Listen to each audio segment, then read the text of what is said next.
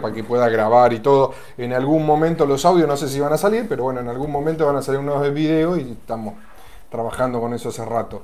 Y la gente piensa a veces que la tecnología es algo que hay un enanito verde chiquitito dentro de cada cosa y hace, eh, tiene vida propia. Y en realidad lo que hace es lo que la gente le predetermina. Y cuanto más eh, evolucionado es el programador y más cosas se da cuenta de las cuales vos vas a querer, mejor es el sistema.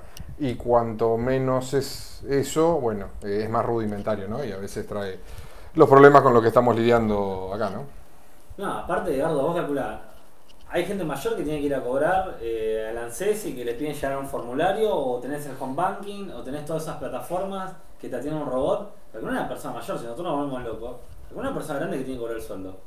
Hay algo que se llama en la gente que es una barrera, y hay barreras que son psicológicas.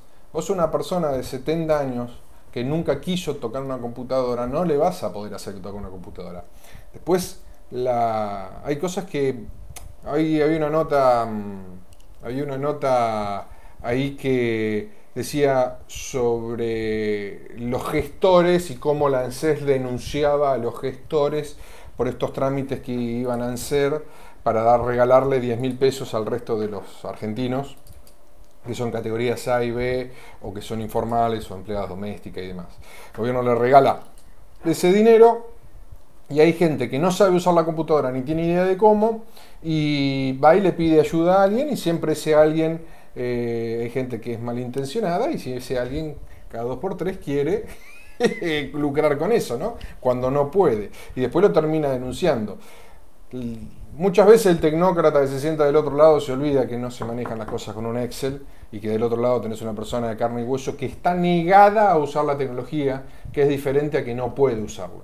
Vos te darte el mejor software del mundo, desarrollártelo, pero si enfrente tengo una persona que se niega a usarlo, no lo va a usar. Y es lo que sucede cada vez que vos ves con estafas a los abuelos. Se cree que dentro de 20 años el que hoy tiene 50 va a tener 70 y va a usar una computadora porque está acostumbrado. Y se quiere forzar a la gente que tiene 80 eh, años o, o 60 largos años, 70 años, que no quiere usar una computadora, usarla y no la va a usar. Y mientras que la ANSES, que está llena de empleados, siga, siga diciéndole a la gente que tenga que usar una computadora cuando no la quiere usar, eh, va a seguir pasando esto, ¿no? Que le das caldo de cultivo a los vivos para que sigan comiendo, ¿no? Bueno, justamente te iba a dar. Pero perdido la linterna. ¿eh? Te iba, te iba a contar una, una, una anécdota muy loca porque me pasó, le, le pasó a mi viejo. Lo llaman de la CES y le, y le decían que te, le iban a dar un reconocimiento histórico por los últimos 30 años. Contaron una, una historia toda que te hacían ir a un cajero para vos ingresar unos datos y cobrar X cantidad de dinero, ¿no? Bueno, yo cuando él me dice, el contento encima, eh, eso es lo peor que juegan con la ilusión de la gente, vamos al cajero. Yo automáticamente me di cuenta que era, que trucho, porque después había también te un televisor de 50 pulgadas, mismo ANSES. Entonces, eh, fuimos al cajero, ¿no? Hablando con esa persona que decía, no, no cortes, si estás ahí vamos al cajero. Fuimos sin el número de referencia, o sea, te hace entrar, te hace poner tu tarjeta de débito, te hace ingresar, te hace ir a tu, al número de referencia, te hace poner la plata que te va a dar, que eran 30 mil pesos en ese momento. Y cuando te dice eh, el CBU como que te va a dar la plata esa, era como que vos sacabas todo el dinero que vos tenías en tu cuenta y se lo mandabas a ellos, ¿no? Todo un engaño, una engaña pichanga, un cuento del tío, pero lamentablemente muchísima gente cayó y perdió mucha plata con, con esas estafas eh, haciéndose pasar por la ANSES. Hoy, si vos tenés más de 50 años eh, y seguís sin querer usar un teléfono, y hasta los 65, inclusive, y seguís sin querer usar un teléfono, tenés un problema, porque estás negado a, a la tecnología. Eh, ¿Cuál es ese problema? Que la expectativa de vida de hoy son 70 y pico de años. Bueno, no, olvidémonos de coronavirus, ¿no? Pero más allá de si te agarro o no, si, si está bien guardado son 70 y pico de años. Cuarentena. Claro, si cumplís bien la cuarentena y te quieren del otro lado y no vienen y te dan besos raros y eso, o te abrazo, eh, tu expectativa de vida son 75 años, por ahí, ¿no? Hoy vos pensás cuando tenías 20 años, una persona de 55, 60 era un viejo, y hoy tenés 60 años, 60 y pico, y vos mirá a la gente de tu alrededor y no es, si bien tienen la misma cantidad de años, no tienen la misma, de- desde el desenvolvimiento social a la actitud hacia la vida, con lo cual vas a vivir más tiempo. Y vos pensás cómo la tecnología avanzó los últimos 10, 15 años, o 20, que es lo que te vas a seguir viviendo, y vos hoy estás afuera, tenés que tomar la iniciativa de volver, porque de estas estafas y de estas cosas va a haber un montón, y te vas a parar de un montón de cosas, ¿no? Porque eh, hoy ser viejo es una decisión prácticamente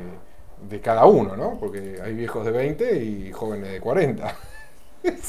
Ahora, algo, algo increíble, Gardo, que, estaba pensando. ¿no? Estás complicado y se caen las cosas. No, no, es un día, un día, especial. Sí, la verdad que es un día que ya mañana empieza a correr los días hábiles, eh, empieza a correr muchas cosas. Se habla de que el banco va a empezar a abrir, bueno, el día viernes va a empezar a abrir, ¿no? Para que la gente pueda ir a cobrar la, jubilación y, bueno, los famosos 10 mil pesos.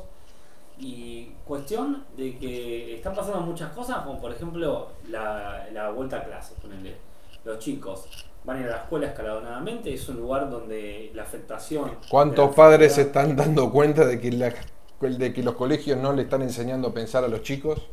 ¿Cuánto padre en este momento está rompiéndose la cabeza cuando la... y se da cuenta que su hijo no aprende a pensar en el colegio? Es una cosa que eh, experiencia personal, tercer grado, lleven una calculadora. No, papá, aprendete la tabla primero. Vamos a aprender a sumar primero. Hoy, hoy llegan y tienen quinto, sexto grado, segundo, segundo tercer año de la del colegio. No saben, no saben pensar, es una cosa que Pero es un sistema que, que los vamos hablando a todos igual, porque... Para que tengan un, un check, ¿viste? El sellito. Yo le golpeo la mesa y se... la televisión se salta. Pero es como que van, van con el sellito, cumplís con la norma, sellito y seguís. Hoy, si tenés hijos, aprovechá este tiempo para intentar enseñarles a que piensen. Porque en el colegio no les enseñan a pensar, sea público, privado, etc. No, no les enseñan a pensar. ¿Y cuánta gente no paga la escuela privada, no? y con la pública diciendo que la privada tiene otros avances y... No, al menos tienen clase. Claro. No es menor, ¿eh?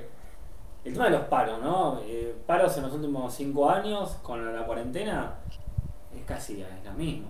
Siempre pasaron, si no era por una cuarentena, era por paro docente, si no por falta de pago de sueldos o paritarias, pero siempre había eh, eso, ¿no? Y ahora que hablan con adelantar las, las vacaciones de invierno. Aparte, lavan el cerebro, a veces los colegios lavan el cerebro. Yo estaba mirando eh, estas cosas de, no sé cómo se llama, el bueno, hablando sobre los españoles y los aborígenes, ¿no? Y, hay una cuestión que se quiere enseñar historia desde el punto de vista de lo que sucede hoy y con los valores de hoy y no lo que sucede ni lo que sucedió en su momento ni en su época. Que Cortés fue una mala persona por ser light, sí, fue una mala persona y demás, que esto y lo otro, pero querer eh, enseñarle a los chicos eh, con este samba eh, que prácticamente hay una aversión hacia lo que fue la conquista española en función de que eran todos depravados que venían a estas tierras, es un poco renegar de nosotros mismos, ¿no? Porque ¿cuántos hijos de gallego hay acá dando vuelta? Tenemos que intentar, eh, a veces no sabes qué es mejor, digo como padre, cuando miro algunas cosas o que quieren enseñar que hay 30.000 desaparecidos en función de qué, de que es un número que es políticamente correcto. Eh, vamos de vuelta, hay una Comisión Nacional de Desaparecidos, se llamó CONADEP, una de las grandes cosas que hizo la Argentina, que tiene para orgullecerse y decir, miren, en el peor de los momentos, cuando los militares todavía estaban activos y podían llegar a volver al gobierno, un gobierno radical con una persona de una gran predisposición hacia la justicia, llamada Raúl Alfonsín, y realizó la Comisión Nacional de Desaparecidos y elevaron un informe, inclusive hoy si hay alguien que no está desaparecido en esa lista puede ir a inscribirse y, y ser automáticamente aumentar el número, ¿no? Si hay un familiar, ya pasaron como treinta y pico años de la dictadura, no hay excusa, ¿no? No, no, hay gente que está apareciendo hasta hace muy poco, apareció un nieto. Por eso, o sea, hoy las abuelas es el mejor ejemplo de eso, ¿no? Siguen activos y siguen eh, descubriendo su pasado y descubriendo eh, a sus familiares perdidos por la, por la dictadura. Entonces, querer enseñar y, que les expliquen a los chicos que los desaparecimos fueron 33, cuando en realidad fueron, creo que fueron 8.000 y pico, y si lo extendés fueron 9.000, desde lo extendés a la época de, de Onganía, eh, es, estar haciendo política con los chicos. Lo mismo pasó con el caso Maldonado y demás. Eh, pero se hace ya desde la parte institucional. Esas cosas, esas cosas como que me... Porque enseñar lo que sucedió. Si, si historia es la posibilidad que tenemos nosotros de aprender para que no te manipulen. Eh, intentemos enseñar eso porque hoy es muy importante. Hoy, hoy no te manipula un gobierno te manipula una, corporación, aparte del gobierno, pues, el gobierno te manipula, pero es más peligroso que te manipule una corporación, que te manipule una persona que está estafando un jubilado, o que te manipule tu vecino sin saberlo, porque recibió una cadena de WhatsApp donde decía que el perro y el gato transmiten coronavirus y se le escapó el perro y después lo quiere matar, ¿no? Si vos se te escapó el perro y, transmite, porque los animales transmiten el, virus, el bicho este. Entonces, eh, es importante saber dónde estás vos parado para tener las herramientas para poder defenderte. Y a veces estas cosas, ¿viste? Como que molestan un poquito porque eh, causan picazón, ¿no? Pero eh, en algún momento vamos a tener que, que, entender como sociedad que no podemos seguir desde el colegio enseñando mentiras. Porque se le enseña una mentira a un chico cuando dice que fueron 30.000 desaparecidos, cuando se dice que toda la conquista española era mala y que, que fue malísima, y que sí, que obviamente fueron, la mayoría fueron unos, reverendos hijos de su mamá, seguramente, que si hay abuso de poder, seguramente. Pero cambiar la palabra español por eh, azteca y es lo mismo, o cambiar la palabra español por británico y es lo mismo, o cambiar la palabra español por ruso si sos ucraniano, descendiente de ucraniano y sabés lo que te estoy hablando, y es lo mismo o por americano, yankee si querés, porque vamos a ver la actualidad, o chino si sos vietnamita, que tenés un problema histórico con los chinos, que los chinos cada por tres timbal y te sacan parte. Y es lo mismo, el abuso del hombre por el hombre se va a dar y se ha dado en toda la historia por igual. Y acá las feministas van a ¡pah! ¿viste? Hashtag. Pero bueno, la realidad es que el abuso del ser humano por el ser humano, ¿no? Ahora, como un joven que que se forma ¿no? en el jardín, que luego va a la escuela, que luego hace un secundario, que pueda hacer un terciario, una carrera universitaria, su formación política eh, en esa etapa donde es adolescente y ya adulto, en esa formación, ¿no? Porque donde te cuentan la historia y no te la cuentan parcial y te la cuentan más de un lado, esa persona puede una alteración y sale de X pensamiento o de X ideal, ¿no? Si no hay una historia parcial donde la puede digerir, donde puede eh, explayar sus pensamientos, va a tener la libertad, si se puede decir, de ver qué puede elegir. La realidad es que cada uno de, nosotros define y decide qué quiere hacer con su formación. Lo que me molesta no es que la formación sea política, es que sea partidaria. Porque directamente la formación, todo ser humano es un ser político, porque político hace, hace todo el mundo lo estamos haciendo nosotros, lo, hace tu vecino, lo haces vos, lo hace tu pareja. Lo que cambia es cuando la formación es partidaria, cuando es el líder es bueno, el líder es bello, no hay voluntad, olvídate de ello.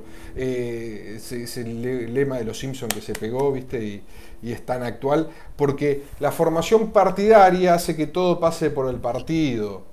Y si vos no sos del partido, no sos persona, y si no sos persona, no tenés privilegios. Y eso es lo que pasa, por ejemplo, en Cuba, donde hay un solo partido. O en China, donde hay un solo partido. O en Venezuela, donde hay un solo partido, donde se decide de un solo lado qué es lo que se va a hacer. Vos estás por fuera de eso y no tenés derechos. Y vuelta no tenés Estado de Derecho, ni tenés nadie que haga valer tus derechos, que básicamente es eso, que es alguien que vaya y le golpee la puerta, volví a tocar el coso, que golpee la puerta y le digas... Eh, no me dejan jugar a la pelota, por favor ayúdame, y del otro lado te ayuden, ¿no? Y van, le agarran de la oreja y dicen, este tiene que jugar a la pelota. ¿Qué, ¿Qué, es lo que sucedió? Maduro es presidente electo de Venezuela en función de quien Maduro quiso que del otro lado compita. Porque no fue una elección libre la, última presidencia de Maduro. Y, no es que no hubo una elección.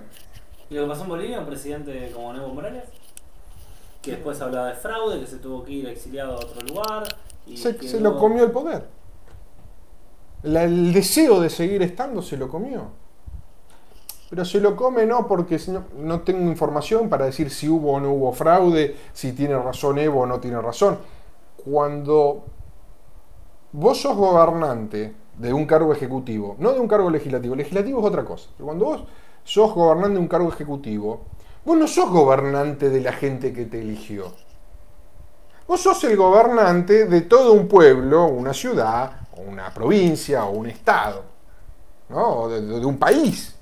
Vos, vos no podés seguir, por más que vos tengas el 60% de aprobación, que es un golazo, ¿no? Vos haces todas las cosas bien, la gente te quiere, y en la calle, cuando vos caminás, cuatro de cada diez no te van a querer. O sea, por más que vos seas eh, Sí, sí, impoluto, bárbaro, y eh, tenés que saber que cuatro de cada diez que no te van a querer. Y eso es siendo bárbaro, ¿no? Y si sos normal a, a- a bárbaro, hay cinco que no te van a querer y hay cinco que te van a querer. Cuando vos tenés, y tenés una gran aceptación popular, vos no podés gobernar para ese 60% y el otro 40% e ir en contra. Porque en algún momento se te van a levantar, se van a cansar. Cuando ven que no hay renovación y que no tienen esperanza, termina pasando lo que terminó pasando con Evo. Lo que pasó con Perón fue algo similar. Del otro lado ven que no hay esperanza de recambio, que no hay alternativa a, a lo que está sucediendo. Entonces, ¿qué hacen? De vuelta, no hay libertad. ¿Y qué hacen? Buscan por otros lados, que son mecanismos armados, son, eh, son mecanismos de, de otro buscan que se termine. ¿Cuánta gente antes del gobierno de que termine el gobierno de, Cristina, el último, no el, no el actual, estaba queriendo que se termine? No importa, ya está. Porque la democracia es eso, es oxígeno que venga otro para poder putearlo un rato, ¿no? Y, y decir, bueno, también el otro no era tan malo. y, ahí tenés. Y, de- y después cuando ese lo queremos, lo seguimos votando hasta que nos cansamos y queremos otra cosa como pueblo. Y eso es lo bueno de la democracia y lo que hay que mantener, básicamente. Eh, el la posibilidad de recambio. Cuando a la gente no le das la posibilidad de recambio, le impones un pensamiento único y desde una, desde una posición de poder muy fuerte le decís, acá existe lo que yo quiero que exista y nada más, y hay un 30% de la población, por decir, que es una barbaridad, ¿no? O sea, vos pensás que en Argentina hay 40 millones de personas, un 30% son 30% estamos hablando de 12 millones de personas que no te quieren, si se agrupan más o menos te echan la patada, por más que el otro 70 te quiera. ¿Y eso qué genera? Genera violencia, genera, genera encono y demás. La Por eso es ¿eh? La famosa grieta. Sí, porque, entre porque se sienten que no, que no existen y que no pueden existir. Por más educación que tengan, en algún momento se hartan. Por eso no podés... Kennedy dijo, Kennedy dijo una vez, yo tengo que gobernar para el 100% de los norteamericanos. Porque por más que me haya elegido el 51, no puedo gobernar en contra del, rest- del 49 restante. Porque no se puede, porque del otro lado vas a empezar a tener problemas de diferente índole que terminan sucediendo y pasando como la historia se repite que, que- y se va a seguir repitiendo porque no, no, no aprendemos, ¿no? ¿no? en Bolivia, pero sí en- a nivel global. Ahora Eduardo se vino, a ver, no decir, no decir lo malo, ¿no? Pero que, que está la moda, están empezando a donar.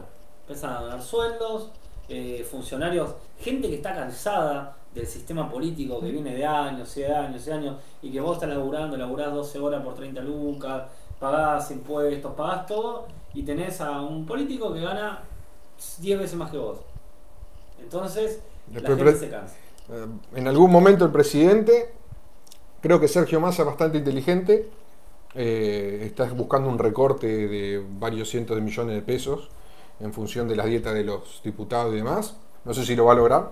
Si lo logra va a ser el primero que se va a poner adelante, porque cuando vos desde un atril, volviendo a la parte anterior, le decís miserable al privado y vos no te bajás el sueldo ni demás, genera un encono y un fastidio que, bueno, ayer lo Uno hablábamos. puede hablar, pero acá el tema es cuando a vos te tocan el bolsillo, cuando a vos te lo tocan.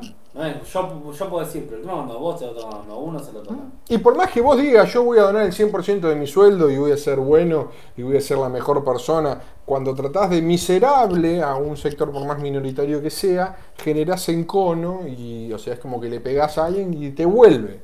Y vos podés ser el presidente y ganar la pelea. Todo lo que vos quieras, tenés toda la razón del mundo. Pero del otro lado, dejás gente herida. De manera innecesaria, ¿no? Porque. Sí, sí, se podría haber evitado, evitado tranquilamente. Sí. O usar otra terminología. Totalmente, a veces. eh, menos mal que no habló con X. ¿Mm? Menos mal que no habló con X. Porque ya, claro. Bueno, pero ¿por qué no puede hablar con X? Hay libertad de expresión. Sí, sí, la expresión, pero. Y si quiere hablar con X, ¿cuál es el problema? eh, En un mensaje tan claro, digo. Eh, Puede generar la reacción que genera en otro lado, pero no está diciendo nada.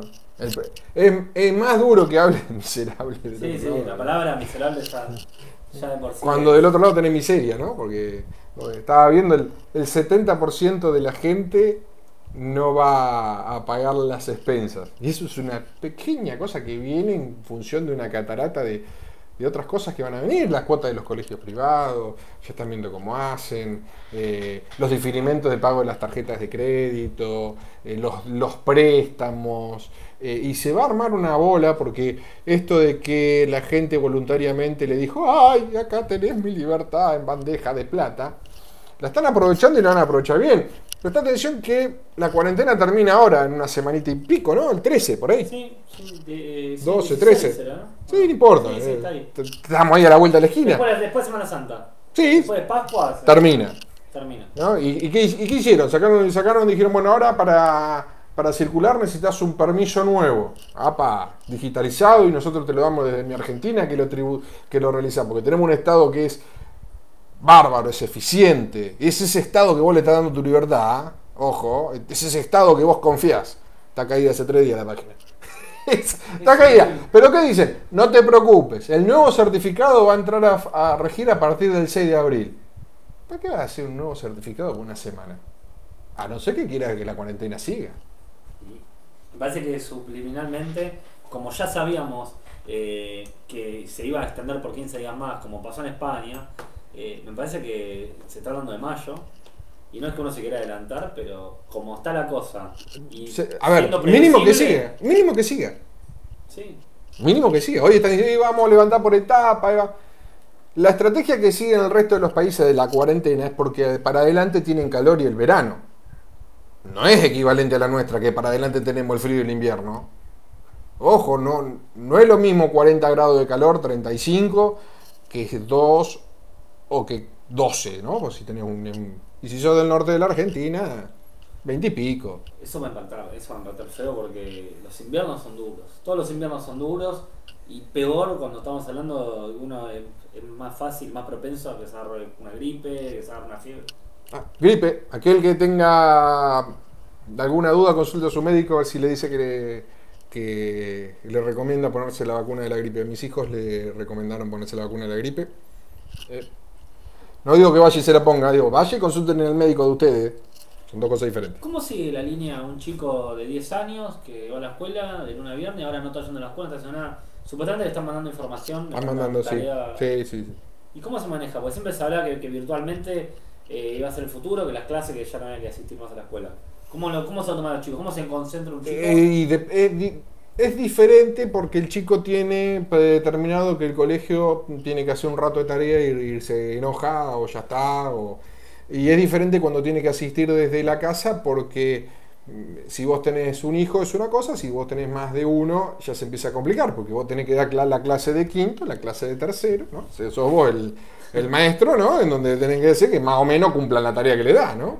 Y más o menos intentar que, que piensen para poder resolver cuestiones que van a ser simples ¿no? cuando sean más grandes.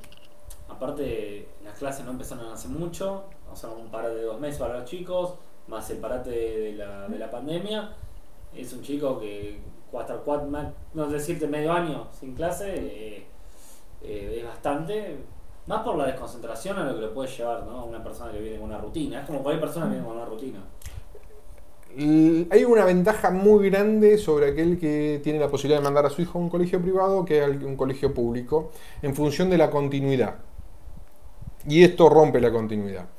Es muy difícil cuando alguien no tiene el hábito desde chico de todos los días entrar al colegio a las 8 de la mañana, generarlo de grande.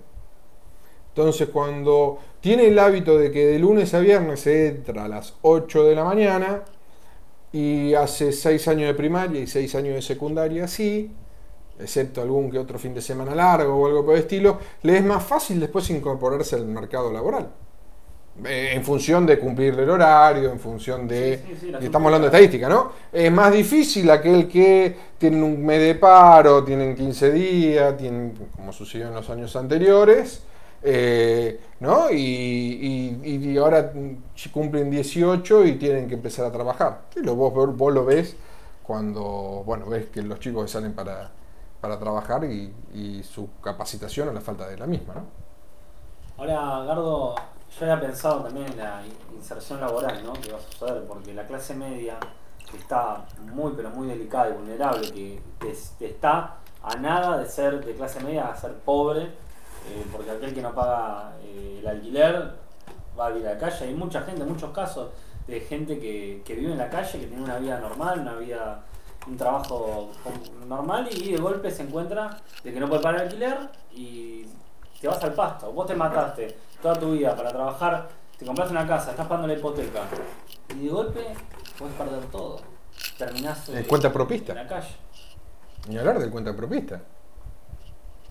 Aquel que, que no tiene ley laboral que lo asista, por más que él tenga ah, eh, el estatus que tenga. Aquel que es monotributista, que hace cena adelante y es profesional y no puede atender.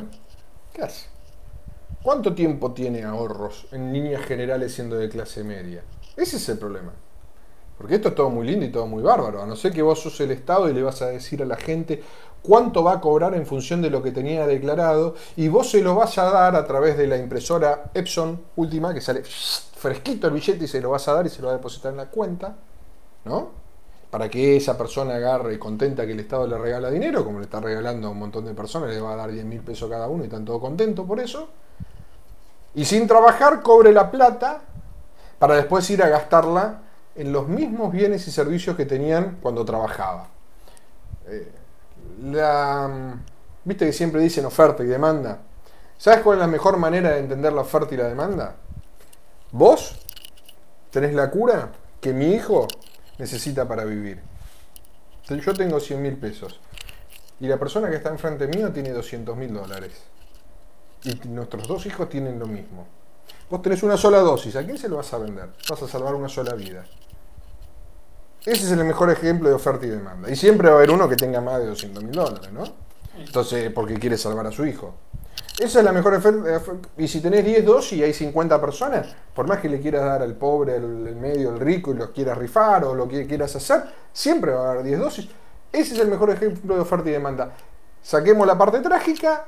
La Argentina produce X cantidades de bienes, va a seguir produciendo la misma cantidad de bienes, pero el Estado va a imprimir por cada billete que vos tenés en el bolsillo la mitad. Así que si vos tenés en la cuenta bancaria 5 mil pesos, va a imprimir 2.500. Si tenés en la billetera 10 mil pesos, va a imprimir 5 mil. Ahora, un año duro, Gardo, un año duro porque estamos hablando de que en unos meses ya tenemos un aguinaldo, que la gente... ¿Y con qué se va a pagar? ¿Con qué la van a pagar los municipios? Y tu Sangó hoy estaba saliendo a decir que no, no tiene plata para pagar los sueldos. Vacaciones de invierno... Y ahí, ni y ahí, no, ahí, no, ahí no son miserables, ¿eh? porque para, para ellos no corre la parte de miserable, ¿no? corre, no, para el político no corre. Pero, ¿y tu Sangó cómo va a hacer para pagar los sueldos? Está prácticamente en default. ¿Y a dónde vamos? Vamos que o me la va a dar a través de la última impresora el Banco Central, que va a estar fresquito y crocante el billete para dártelo vos, siguiendo el- el- la definición de Jorge Asís, o, Lo que dijo Milei. o Hiperinflación y... y obviamente, si tenés la misma cantidad de, de bienes. Acá no hay de la mano de una producción mayor más cantidad de dinero, que eso es a través de productividad, ¿no? No hay una cuestión de decir, bueno, estamos mejorando la cantidad de bienes que damos al público. No, al contrario, hay cada vez menos bienes porque está todo cerrado, cada vez se produce menos. Y un pequeño ejemplo y colorario que voy a poner abajo. El carbón en algunas provincias no lo consideran de un bien esencial. Entonces no lo dejan entrar a la provincia. ¿No? ¿Qué va a pasar en los próximos 10, 15 días? No va a haber carbón. ¿Cuánto va a empezar a valer el carbón? Cada vez más. Entonces, eh, eso va a pasar y, y lo vas a tener a la vuelta de la esquina. Lo mismo, lo mismo pasó y va a pasar Eso- Eso te iba a siempre. decir, hay productos que se van a disparar de una manera Porque no va a haber. Eh, a ver, un caso ridículo, ¿no? Pero el helado, hoy en día, en el supermercado no hay. Y si hay uno, un pote que valía 200, ahora vale 600, 800. No hay. No hay. Entonces, te lo vendes como el conejero. Hay productos que la gente cons- consumía, que ahora va a querer consumir y que va a ser muy difícil conseguir. Y si lo conseguís vas a pagar el doble, el triple. Estamos en un stand-by donde el piloto automático del avión lo dejan que funcione y se está acabando la nafta.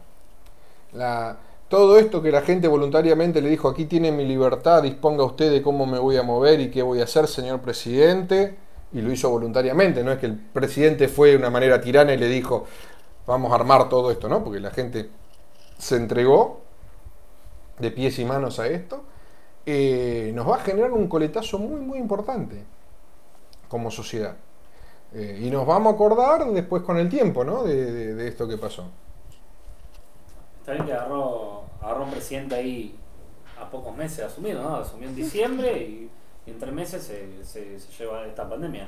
Pero la verdad que lo que nos preocupa muchísimo es la gente que está esperando si cobra ahora el sueldo en unos días. Correcto. Eso Sí, es. El, el planero, el vago, el que no tiene ganas de laburar, todo esto le viene bárbaro, olvidate. El planero, el que, aquel que tiene tres hijos y cobra las asignaciones de los hijos, se la quita a la mujer para ir a comprarse la zapatilla, la merca y seguir que le joda, ese viene bárbaro, le van a dar 10 mil pesos más, está, está feliz. No, yo hablo con gente, con amigos que, que la- laburan en restaurantes de camareros, que eh, hay miles de, de- ¿no? que cortan el pasto, que limpian la pileta.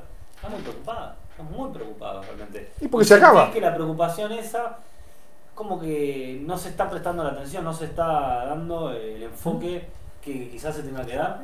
Y, aparte, esa gente. y aparte que la progresión de como el presidente eligió que el privado sea el malo es muy nefasta como sigue, porque ¿qué pasa? Aquí ya hay muchas empresas que no están categorizando para que los bancos le paguen los sueldos. Ojo, no es un dato menor. El Estado agarra y le dice, vos cobras 10, yo le voy a dar 10 a la empresa para que sigas cobrando. Tomás, yo soy bueno y la voy a poner, el banco la va a poner porque lo vamos a obligar. Y el banco no lo está dando. Hay muchas empresas que están por fuera. Muchísimos cheques rechazados en las últimas 72 horas. ¿eh? ¿Y qué es lo que va a pasar después de eso? Ponele que el banco le pague el sueldo. ¿no? Vos sos Cristian y vos cobrás, sos un trabajador de privado y vas cobrando todos los meses X cantidad de plata que es el Estado el que te la da. Un mes, vamos para dos meses, porque eh, abril va está perdido ya, o sea, prácticamente si en la mitad del mes no vas a poder trabajar y después de ahí tampoco vas a poder, si la van a abrir parcial o no, va a estar perdido. No, el segundo mes, el tercer mes, ¿a quién le vas a- a pedir si te pagan o no te pagan? ¿A tu patrón o al Estado? ¿Y de quién dependes? Del papá Estado. Entonces, papá Estado es quien te va a dar o no, y seguís agrandando un Estado de la cual cada vez tenés menos aportante porque el que te aportaba no lo dejás producir. ¿De dónde Es, sacan? Es bárbaro. ¿eh? Están armando un coso que ¡blum! va a volar para arriba. Bueno, eh, Edgardo. eh, La opción no tampoco es muy linda, ¿no? Porque es que se mueran X cantidad de gente, ¿no? No, Entonces- no, pero bueno, yo ve- veía el otro día que se- le dijo el presidente que secuestraron más de 50.000 autos, no sé, pararon un montón de personas y te secuestra el auto. Esa persona que va, se queda a pata y si tiene que ir a buscar su auto, tiene que pagar y Y ahora que entonces, sí, multa. multa y- Sí, pierde el auto. Pero qué, a ver, ¿qué sucede en algunos municipios? Y esto es muy conocido. ¿Qué sucede con algunos municipios con los motos? ¿Cuántas motos valen menos que su multa? Porque si decís, bueno, al menos son inteligentes de parte del Estado y después las rematan o las hacen plata Sí, sí, sí. o lo que sea, no, las dejan ahí para que se echen a perder, se pudran y demás y, y contaminen las napas porque pierden aceite, pierden nafta, corroen con el óxido y todo, y ahí las dejan, ¿no? Y, y eso, qué bueno, secuestramos tantas motos, ¿no? El otro día me escribió una persona que me dijo que en esos depósitos judiciales donde se encuentran todos los autos tirados, eh, se puede sacar una, una especie de permiso para vos, y era la idea de sacar los repuestos de esos vehículos que están ahí y venderlos. Y, y, Ahí esa, está. y ese dinero que se produce, eh, que vaya de vuelta al Estado o que vaya al área que necesite, hoy por hoy, no sé, desarrollo social o para los lugares más vulnerables. Pero hay una- un nivel de chatarra eh, en Argentina, de, como decís, autos, motos, chatarra que están ahí hace 20, 30 años, como los ferrocarriles, Sí. container, todo, todo eso que mm, mucho se compacta y, y se vende por chatarra y mucho no, estamos... Sí, y cuando estamos hablando de eso, no es que hay la inteligencia de parte del Estado de decir, bueno, la multa de 5 mil pesos y la moto vale 1000, por decir un número cualquiera. eh, bueno, eh, te la dejo en 2500, te la dejo en 1000, te dejo en 900, la- eh, te la tomo la moto en punto de la multa, firmame los papeles acá, no pagues nada y bueno, sacate la multa de encima y de paso, porque no- de eso no, no se paga y, No, no, se y, no, y bueno, y más o menos después salir, no sé, le da la motito a alguno la- o hacer lo que vos decís. Pero lo que va a suceder con muchos autos va a ser eso. O aquel que, ah, en Argentina es muy conocido, aquel que no tiene todos los papeles en la regla del auto, salió a dar una vuelta pensando que no pasaba nada, lo paró la policía, estaba con más de una, dos más de una persona, ¡pum! secuestro de auto. Y, no, y bueno, y tráeme los papeles, anda a buscar el 08, el que te faltaba. Bueno, en No. Buenos Aires vos sabés que se encontraron muchísimos, muchísimos permisos falsos, falsificados, ¿no? Y está el, el famoso caso del odontólogo que se vestió de médico y se metió para sacar a su mujer, ¿no?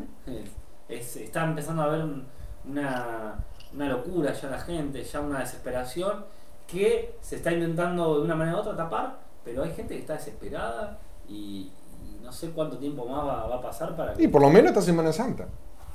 Después Ahora, le dice, la, la plata que pierden los lugares costeros, la- los que viven del turismo, Sí. hoteles, restaurantes, Sí. todo lo que sea, Sí. pierde Semana Santa.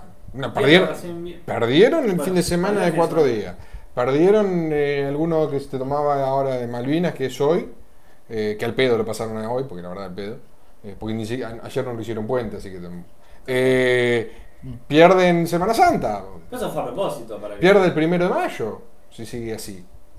Eh, ¿y ¿Cómo hace con todos esos destinos que viven del turismo?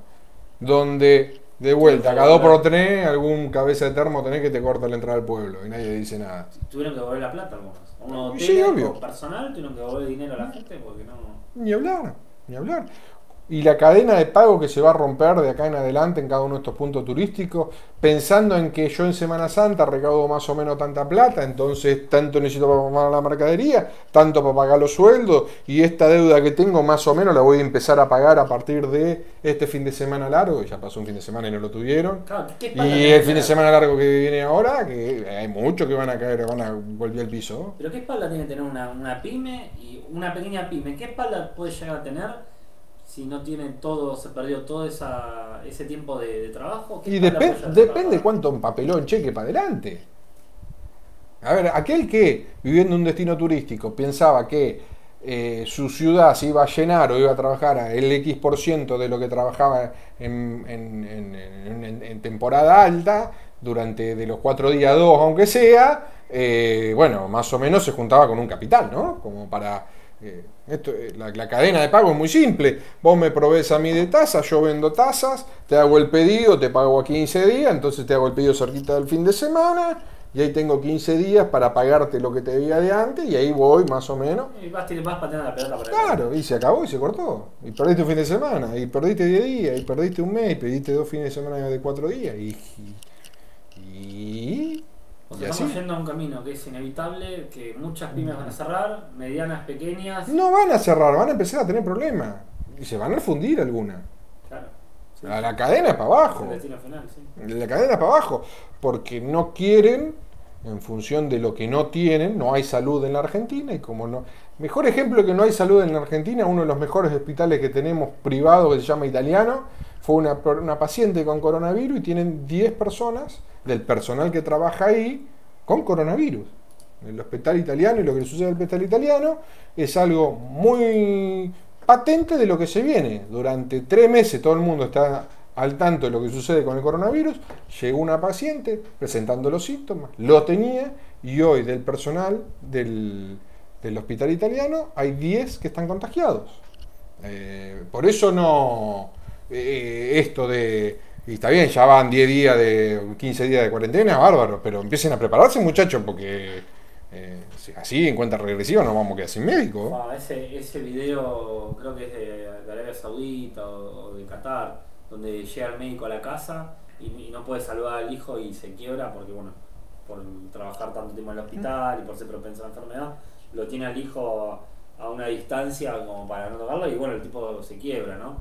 Eh, es lo que está viendo a veces la gente de salud, que yo creo, que yo creo, a mi parecer y a mi entender, eh, están intentando que no se sientan tan abandonadas, pero es un sector que está abandonado ya hace rato. Es un sector que No hay infraestructura y no hay capacitación. Y son muy bajos los sueldos. No hay infraestructura y no hay capacitación. No, no, no hay, no hay infraestructura en- porque no hay respiradores. Tendente de Pergamino muy enojado con el gobernador que no tiene respirador y no se lo mandan. Eh, pa- Patente, hoy salió. Ya tuvo intento de saqueo en super chino, Pergamino. ¿Y qué pasó? Y no hay respiradores y los pide y no se lo mandan. No, no es, no es fácil lo que se viene en función de lo que no tenemos. De vuelta, no somos un país en el cual nosotros nos creemos nuestro propio cuento de la economía que va a seguir floreciendo, que es buena y pujante y por eso podemos gastar. Uno gasta no cuando tiene, cuando sabe que va a tener. Y uno deja de gastar no cuando no tiene. Hay mucha gente que no tiene y sigue gastando. ¿Por qué? Porque sabe que a futuro va a tener.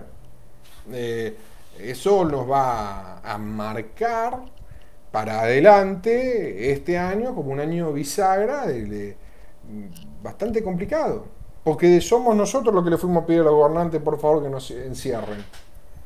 Y eso no es bueno. No es bueno porque el Estado está tomando todo eso que nosotros le dimos y está diciendo, bueno, ahora vamos a jugar con las cartitas, a ver quién sale un ratito, quién sale otro. ¿Cuánto debes vos? ¿Cuánto no, otro? Ahora, ¿qué sector le vamos a dar la mano? A este, listo. Me están presionando las grandes empresas, abrimos el clearing. No, porque la construcción está parada, la obra pública, sí, esos son nuestros, eso tienen permiso. La privada, no hay permiso. Bueno, del otro lado dicen, bueno, si no hay permiso y no voy a facturar un peso, vamos a achicar algunas cosas de gastos y del otro lado se enojan con eso, ¿no? Entonces, eh, es muy complejo lo que viene porque lo que viene, lo que viene. ¿Cómo, Eh. cómo, ¿Cómo se evita esto, Eduardo? ¿Cómo, puedo- ¿Cómo puede llegar a evitar un país como el nuestro eh, esta caída eh, preponderante de, de la, ya de la moneda, del peso, que, que ya nuestra moneda viene cayendo ya hace años? Viene cayendo nuestra moneda, nuestros sueldos, cuando el dólar empezó a, Mira ahí arriba. cuando el dólar empezó a aumentar, eh, no- nosotros cobramos un sueldo, un, un sueldo mínimo, 500 dólares. Y de golpe, en una semana, nuestro sueldo de 500 dólares se fue a 350 dólares. Y va bajando más, y va bajando más. Y cuando te das El problema no es que tu sueldo valía 500 dólares, 300 dólares o 1000 dólares. El problema es que nosotros como argentinos sabemos que el peso no existe. Entonces, como el peso no existe, para que te ayudo acá si tenés. Como el peso no existe y no es una moneda que en la cual nosotros creemos, no creemos en la moneda y como no creemos en la moneda, como argentinos, como pueblo, nos vamos de ahí. Y cuando nos vamos de ahí, te evaluamos. Por eso, hace 5 años el dólar valía 15 pesos y hoy vale 87. ¿no? Me da a comprar un dólar y fíjate cuánto vale. Muchos Eh. se acuerdan del 1 a 1, ¿no? Se acuerdan del 1 a 1 que duró. Yo me acuerdo del 1 1. Hay mucha gente que sacó provecho, ¿no? Y hay muchos que perdieron todo también. Y depende cómo vos te, te hayas adaptado ¿no? a esa circunstancia. Las condiciones económicas, te- a ver, si vos pensás que para cre- crecer, vivir, sobrevivir, tener un futuro, lo que sea, este no me gusta. Eh, pon el ojito más bonito. Eh, eh, vos vas a depender que el Estado no te, no te complique, que el Estado no te venda, que el Estado no te corra, que no te abra la- las importaciones, que no te cierre las exportaciones, que no te diga quién le tenés que comprar. Estás viviendo en un país que no es Argentina. Vos, a pesar de todos esos factores, tenés que sobrevivir. Como empresario, si vos sos- y como empleado, tenés que empezar a buscar y ver si tu empresa eh, va a ser lo suficientemente rentable o solvente para poder pagarte, ¿no? Y si no, empezás a moverte a buscar un paraguas, ¿no? Ahora las comparaciones, a mí me pasó, por ejemplo, en España, ¿no? Que vos vas con 50 euros, ¿no? Que en su momento, bueno, son 4 o 5 lucas, y... No, vos vas con 50 euros. Vos vas con 50 euros. Y eh, comprás bastante mercadería, ¿no? ¿Mm? Comprás bastante mercadería. Siendo argentino, uno automáticamente lo pasa a pesos, ¿no? Y vos después venís acá con esos 50 euros Comprás menos. y comprás un cuarto, pero no, no la mitad, un cuarto. Comprás menos, ¿eh? Salen más baratas las cosas afuera que acá. Y nosotros las, importa- la- las fabricamos acá y las llevamos para afuera. Eso, yo te digo que una yerba me valía más barato a veces en España que uno de los supermercados acá. ¿Mm? Y sí, pero esta yerba tiene un viaje ¿Mm? y. Por eso no se entiende acá qué es el, el impuesto que nos están cobrando. ¿Por qué pagamos tanto alimentos si el alimento se produce acá?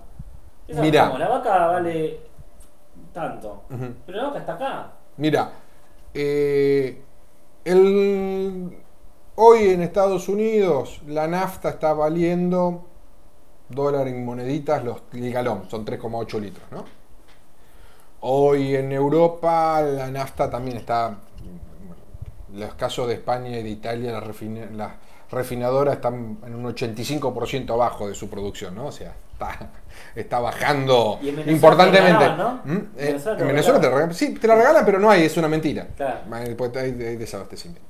Entonces, la, la realidad es que está bajando el combustible en todas las partes del mundo. Y acá en Argentina sigue estando a lo que está.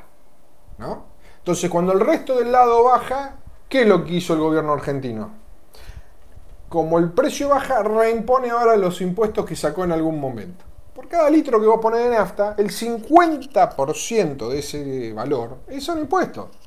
Y sobre el resto tenés IVA y tenés el resto de las cosas, ¿no? Porque son impuestos. Entonces, vos en realidad, cuando vas a echarle nafta al auto, no echás nafta, estás- no estás pagando nafta. Estás pagando impuestos.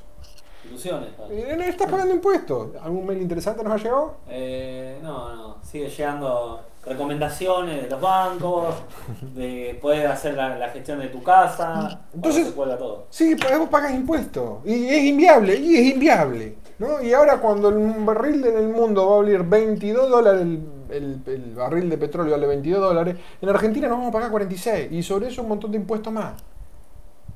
¿Y por qué? Y porque el sector petrolero es un sector que la Argentina quiere cuidar en función de su estrategia. Entonces, ¿qué hace? Le saca impuestos. Si vos agarras cualquiera de las actividades que hoy tiene la Argentina, ni hablar el campo, ¿no? Pero vamos a sacar el campo del lado porque. Pero cualquiera de los lugares que tiene la Argentina de lo que produce. Y le das las mismas facilidades impositivas que tiene el sector de vaca muerta, te puedo asegurar que florece, porque no pagan un impuesto, porque tienen libertad para exportar, porque no tienen las mismas restricciones que tenés vos y que tengo yo, porque no hay paro, porque, bueno, ahora sí, porque van a a tener problemas, ¿no? Pero eh, básicamente nuestro problema es el Estado, es un Estado que, que lo único que se dedica es a sacarle todo lo que se puede a aquel que puede producir, no le alcanza, imprime lo que le falta, porque lo inventa, no, no es que lo crea, lo inventa, entonces lo inventa, agarra la maquinita, la prende, la Epson sale, la, verdad uno le con eso cierran los números, te lo da acoso y cae inflación. Y la inflación es culpa tuya. Pero te, te indigna un lugar con una producción tan alta como Argentina, que esté todo tan caro y que la gente. No, no tenemos hambre. producción. Bueno, hoy, hoy por hoy está. No, no. La Argentina como país no es un país que sea productivo. Pero en el alimentario, la gente. Ah, en el alimento En sí. alimentos, yo hablo de alimentos porque hay gente en Argentina que, tiene, que se muere de hambre.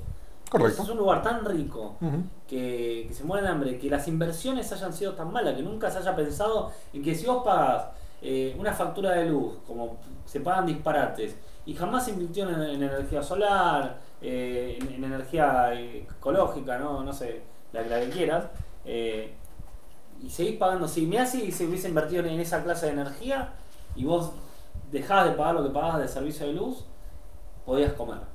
¿no? Como, como hizo Tesla en su momento, hizo la primera ciudad que se autoabastecía sin, sin pagar un centavo de, de- de dinero. Solamente con lo, con lo que hacía la naturaleza, sea el sol, sea el viento, eh, sea con el mar, sea cualquier tipo de energía Está bien, producida. está- eh, bueno, la matriz en Argentina, el más del 10% de eso son ener- energías renovables. Eh, porque Macri lo aseguró a través de los contratos que dio y demás, ¿no? que son tan atados en dólares, por eso la luz eh, se fue y quedó atada de vuelta a dólares. ¿no? Y ahora cuando cambió el gobierno, eh, frenó el impuestazo tarifario. Pero de vuelta, vos pagás eh, servicio y estás pagando IVA, estás pagando ingreso bruto, estás pagando un montón de impuestos. No es que vos pagás un impuesto, la luz y es todo para la luz. No, el Estado come ahí. En todos lados come el Estado. Si el Estado lo sacaría de la ecuación, el aire que tendría el resto. Pero bueno, no alcanza para pagarle a todo lo que hay que pagarle, ¿no? Porque tenés que pagarle a los jubilados que se rompieron el lomo laburando toda la vida, tenés que pagarle a los jubilados que no aportaron nunca y hay que pagarle, tenés que pagarle a los que tienen hijos porque los hijos si no pasan hambre. Eh, mientras tanto, Johnny está re contento porque puede cambiar la llanta. Eh, eh, y tenés que seguir pagando y tenés que seguir pagando. ¿Y hasta dónde se mantiene? Hasta que en algún momento se diga basta. Y cuando se dice basta, es temprano, o cuando se dice basta, sos Venezuela. No, no, no hay mucha más vuelta para darle, Cristian. ¿eh? No, no. De vuelta, vos como ciudadano tenés la posibilidad de decir basta en el momento en que vos se te dé la gana. Y ese basta lo vas a decir de tal o cual manera. Eh, cuando te empezás a organizar es cuando eh, pasa con lo que pasa del otro lado entienden el mensaje y cambian su postura. Vos vas a ver que Alberto Fernández va a bajar su sueldo y vos vas a ver que va a cambiar su palabra de miserable por otra, porque generó un montón de, de ruido, ¿no? Porque del otro lado se enoja la gente. Entonces, cuando hay una persona que es sensata en el poder, esa persona corrige lo que está mal. Corrige lo que está mal y sigue avanzando. Y cuando no es sensata, ocurre lo que ocurrió con Cristina en el 2008 tuvo un momento de insensatez con el marido, con, con el marido y dijeron vamos a todo por nada. Y cuando fueron todo por nada, después se terminaron quedando con todo, ¿no? Pero en el, medio del momento hubo un cimbronazo. No, pero realmente, Ardo, la gente que piensa que y que espera más del gobierno, un gobierno argentino está desabastecido, que hizo malas inversiones siempre. Y le estamos dando nuestra libertad. Mira qué bueno, mira qué bueno que somos. No, no, no, Estamos, estamos, No, le estamos dando, tomá, decidí qué voy a hacer con mi vida. No, la, la gente nos está escuchando del otro lado. dame un subsidio si puedo cobrar el sueldo. Le puedo pagar a mis empleados. Puedo cobrar los compromisos.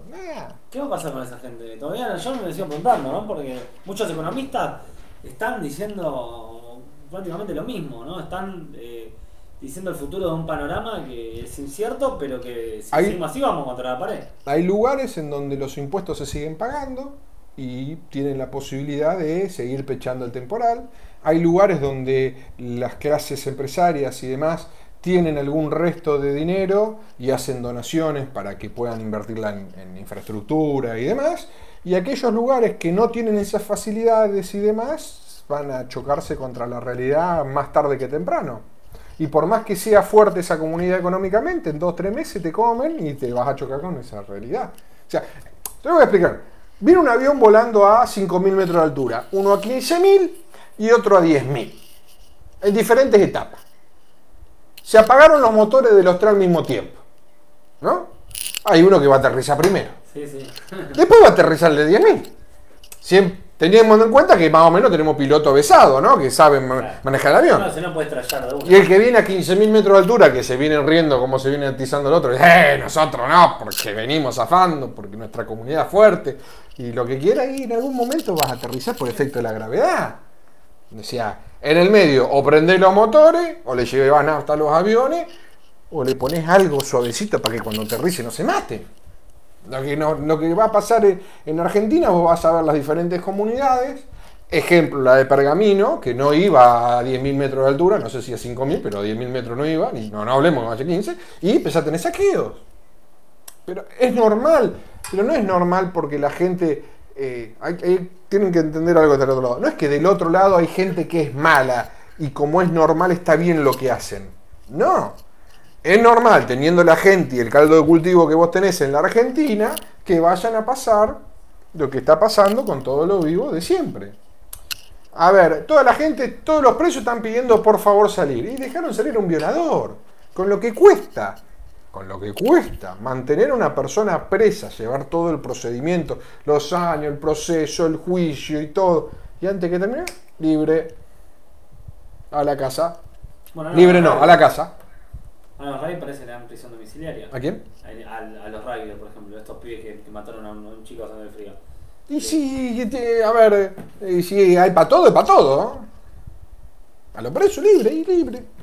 Iban a la casa. Cuando lo quiere ir a buscar todo junto y alguno se te va a ir. Ahora, como una persona que, que comete un, hecho. De vuelta, como no tenemos Estado, no hay cárceles, tenemos agujeros Sí. malolientes, sobre- Una persona que entra ahí no se reinserta en la sociedad. No, pero más allá de, de- de- de su capacidad de resiliencia y demás, porque hay mucho- mucha gente que a pesar de todo eso salió con una carrera universitaria y eso. Pero como tenemos agujeros que son antisanitarios y son un desastre, y nunca invertimos en una cárcel desde hace años, entonces esa gente está en condiciones inhumanas. Entonces, ¿qué tiene que hacer? Tiene que salir. Y, y tiene que salir, y que salga. No es que va- vamos a controlar, es una cárcel, es un lugar que está cerrado. Estamos hablando de un sistema que es cerrado, es una cárcel, es una prisión. No entra y sale la gente como en un banco. No vamos a hablar de controlar la cárcel, de mejorar la infraestructura, de darle sanidad a la gente, de controlar a los guardias cuando entran, cuando salen. No, no, no. Estamos hablando de qué, qué hay que hacer. Vaciemos la cárcel. Siempre es hacia el lado fácil. ¿Qué vamos a hacer? Y vamos a echar a la gente. Y, sí. ¿Y qué vamos a hacer? Y vamos a, cerrar todo. ¿Y qué vamos a hacer? Y vamos a, ver, y que te lo pague yo, después vemos. Y, así, y como funciona Argentina, porque los argentinos actuamos de esa manera. En líneas generales es, es lo que sucede. Cuando tenés otra clase de sociedad, esas cosas no las permite. O tenés un gobierno que tenés- tiene lo que tiene que tener para cambiar la sociedad. Y el mejor ejemplo de ellos es Singapur. Singapur es uno de los pocos casos en donde vencieron el narcotráfico. No hay narcotráfico en Singapur. Siendo una ciudad-estado, es, más grande que una ciudad, pero siendo un estado pequeño, donde tenían grandes problemas de narcotráfico, prostitución, tráfico de personas, histórico, ¿no? Y llegó un momento que llegó un- alguien al poder y dijo, se acabó. Lo de Singapur queremos vivir bien. Ay, metí mano dura. Se acabó. Y la gente entendió. Porque si no, hoy Singapur no es un ejemplo para el resto del mundo de lo que antes hablar de Singapur era un ejemplo de porquería, ¿no? De cloaca, del lugar donde podías encontrar lo que vos querías y ir a viva la joda. Hoy Singapur es un ejemplo de ser prolífico. ¿Pero por qué? Porque aparte de haber un gobierno que tenía lo que tenía que tener para decir se acaba la joda, se acaba todo, no hay más droga, no hay más tráfico de personas, no hay más tráfico de órganos, se acabó, se, se- se acabó. Hubo gente que dijo, sí, se acabó, basta. Basta. Nosotros no tenemos eso. Porque cuando viene un gobierno y dice se acabó, dice, eh. Ese gobierno se va y después sí, la joda. No, no, es- el narcotráfico en Argentina creció muchísimo en los últimos 10 años. En Ya- Latinoamérica. En Latinoamérica. Pero en Argentina especialmente ya estás hablando de cárteles de mexicanos. de que- Y porque eh, si no lo frenás, los muchachos entran. Y te copan el lugar y, Y pero si es su trabajo. te arruinan. Y habla que sí. Por eso la tiene que legalizar la droga. La única manera de frenar la droga es legalizándola. Donde el cartel X compita contra Bayer, contra Ruemers. Y si vos sos drogadicto, ¿querés la cocaína de Ruemers? ¿La de Bayer? ¿O la de que te vende el, dealer de la vuelta? Es la única manera de solucionar el problema de las drogas. Y- De- y de- no con determinadas drogas, ¿no? No estamos hablando de legalizar el paco, Claro. ¿no? Porque que es una droga totalmente destructiva, ¿no? Pero la solución para el narcotráfico y la solución para todo lo que es delictivo relacionado con sustancias es terminar legalizándolas y dejando aquellas que se producen de manera improductiva. En un país como el nuestro se puede hacer y qué sé yo. Lo que tenés que tener es un buen sistema de salud que por lo visto nadie lo tiene, ¿no? Porque Ahora, justo que dijiste el Paco, el Paco fue, fue una droga que. Es una droga. Arruinó, es una droga, perdón. sí. es porque sigue- viva, ¿no? sí, es que sí, sí, sí. Y arruinó a los chicos porque realmente te da, te da Mm. una pena cuando uno va a andar por constitución, y ve a los chicos muy, muy pequeños ya con el Paco. Y Con es la un bolsa de. Donde, donde no hay retorno ya, ¿no? Porque es una droga no te da, no te da retorno, pero es una droga que Nunca se la combatió de raíz porque todavía sigue existiendo. Nunca se la va a convertir de raíz hasta que vos no combatas el narcotráfico, porque el Paco es el resto de la cocaína. Entonces, si vos querés terminar con el Paco, no tenés que perseguir a aquellos que venden el Paco, tenés que ir en contra de los laboratorios que cocinan cocaína. Entonces, cuando termina la cocina de cocaína, se acaba el Paco y eso cae. Porque el que vende Paco, el Paco es una, una droga que es muy barata. Y al ser muy barata y ser corte de corte de corte de corte, al que vende Paco no lo agarrás con 150 mil millones de dólares. Claro. Lo agarrás con nada Sí, sí, y es un tranza. Entonces, cuando vos vas y terminás muerto el perro, se acabó la rabia. El Paco es síntoma de que hay, coca- de que hay una cocina de cocaína. Ahora, el, ciudad, el ciudadano, bajo los efectos de- del Paco, es muchísimo más fácil para manejar por un gobierno, por... No, por mucho más violento. Bueno, y violento, pero... Mucho más violento. pero la manipulación, el pensamiento, una... una, A una persona que pasó por el Paco y no queda, no queda fresca. No, una persona que pasa por la cocaína no queda bien. O sea, Porque no- acá para cualquier persona... que pasa que y abusa de manera continua y repetida. ¿no? Estamos hablando de piensa, un pueblo que no piensa, eh, nunca le va a ir a plantear algo al gobierno, como por Eh, ejemplo- Después un pueblo que no piensa se pone contento y dice acá hubo tantos miles desaparecidos, un pueblo que no piensa agarra y dice eh, que acá eh, Zamba y todos los eh, españoles eran todos malos y que bienvenidos sean los aborígenes y un pueblo que no piensa, un pueblo que no piensa es un pueblo que no piensa. Un pueblo que no piensa es un pueblo que no piensa. Y somos bastante parecidos a uno que no piensa. que- no es que no piensa, que no tienen reparo las consecuencias de los actos que ejecuta en el día de hoy. Pues si tuviera en cuenta esas consecuencias, no los ejecutaría de la misma manera. Ahora, el argentino tiene herramientas, tiene una universidad pública, lo cual muchos países... Que está totalmente poli- politizada, Sí, eso es... que está totalmente politizada, que cualquiera que quiere ir y tiene que pagarse lo que tiene que pagarse para poder estudiar, porque es pública y gratuita está por ahí nomás. Y que cuando entran en parte en paros y en líos y en todo, a veces tardan en recibirse. Total, dijo el presidente. Nadie se murió por recibirse, por estudiar un poquito más, un poquito menos. Y esperen el año que viene. ¿Quién necesita educación? Oh. Entiendo que hay que sobreactuar con lo poco que hay, porque no hay nada. Entonces, tenés que darle la derecha al, al presidente cuando Y dice, nos tomaron de ejemplo eh, de muchos países. no, ni hablar, ni hablar, pero Quieren hacer pruebas acá. ni hablar. La OMS quiere hacer pruebas en nuestro país. Claro que sí. ¿Vos te someterías a una de esas pruebas? No, no. ¿Eso es bueno o es malo? ¿Te crece otro brazo? ¿Eso es bueno o es malo? No, malísimo.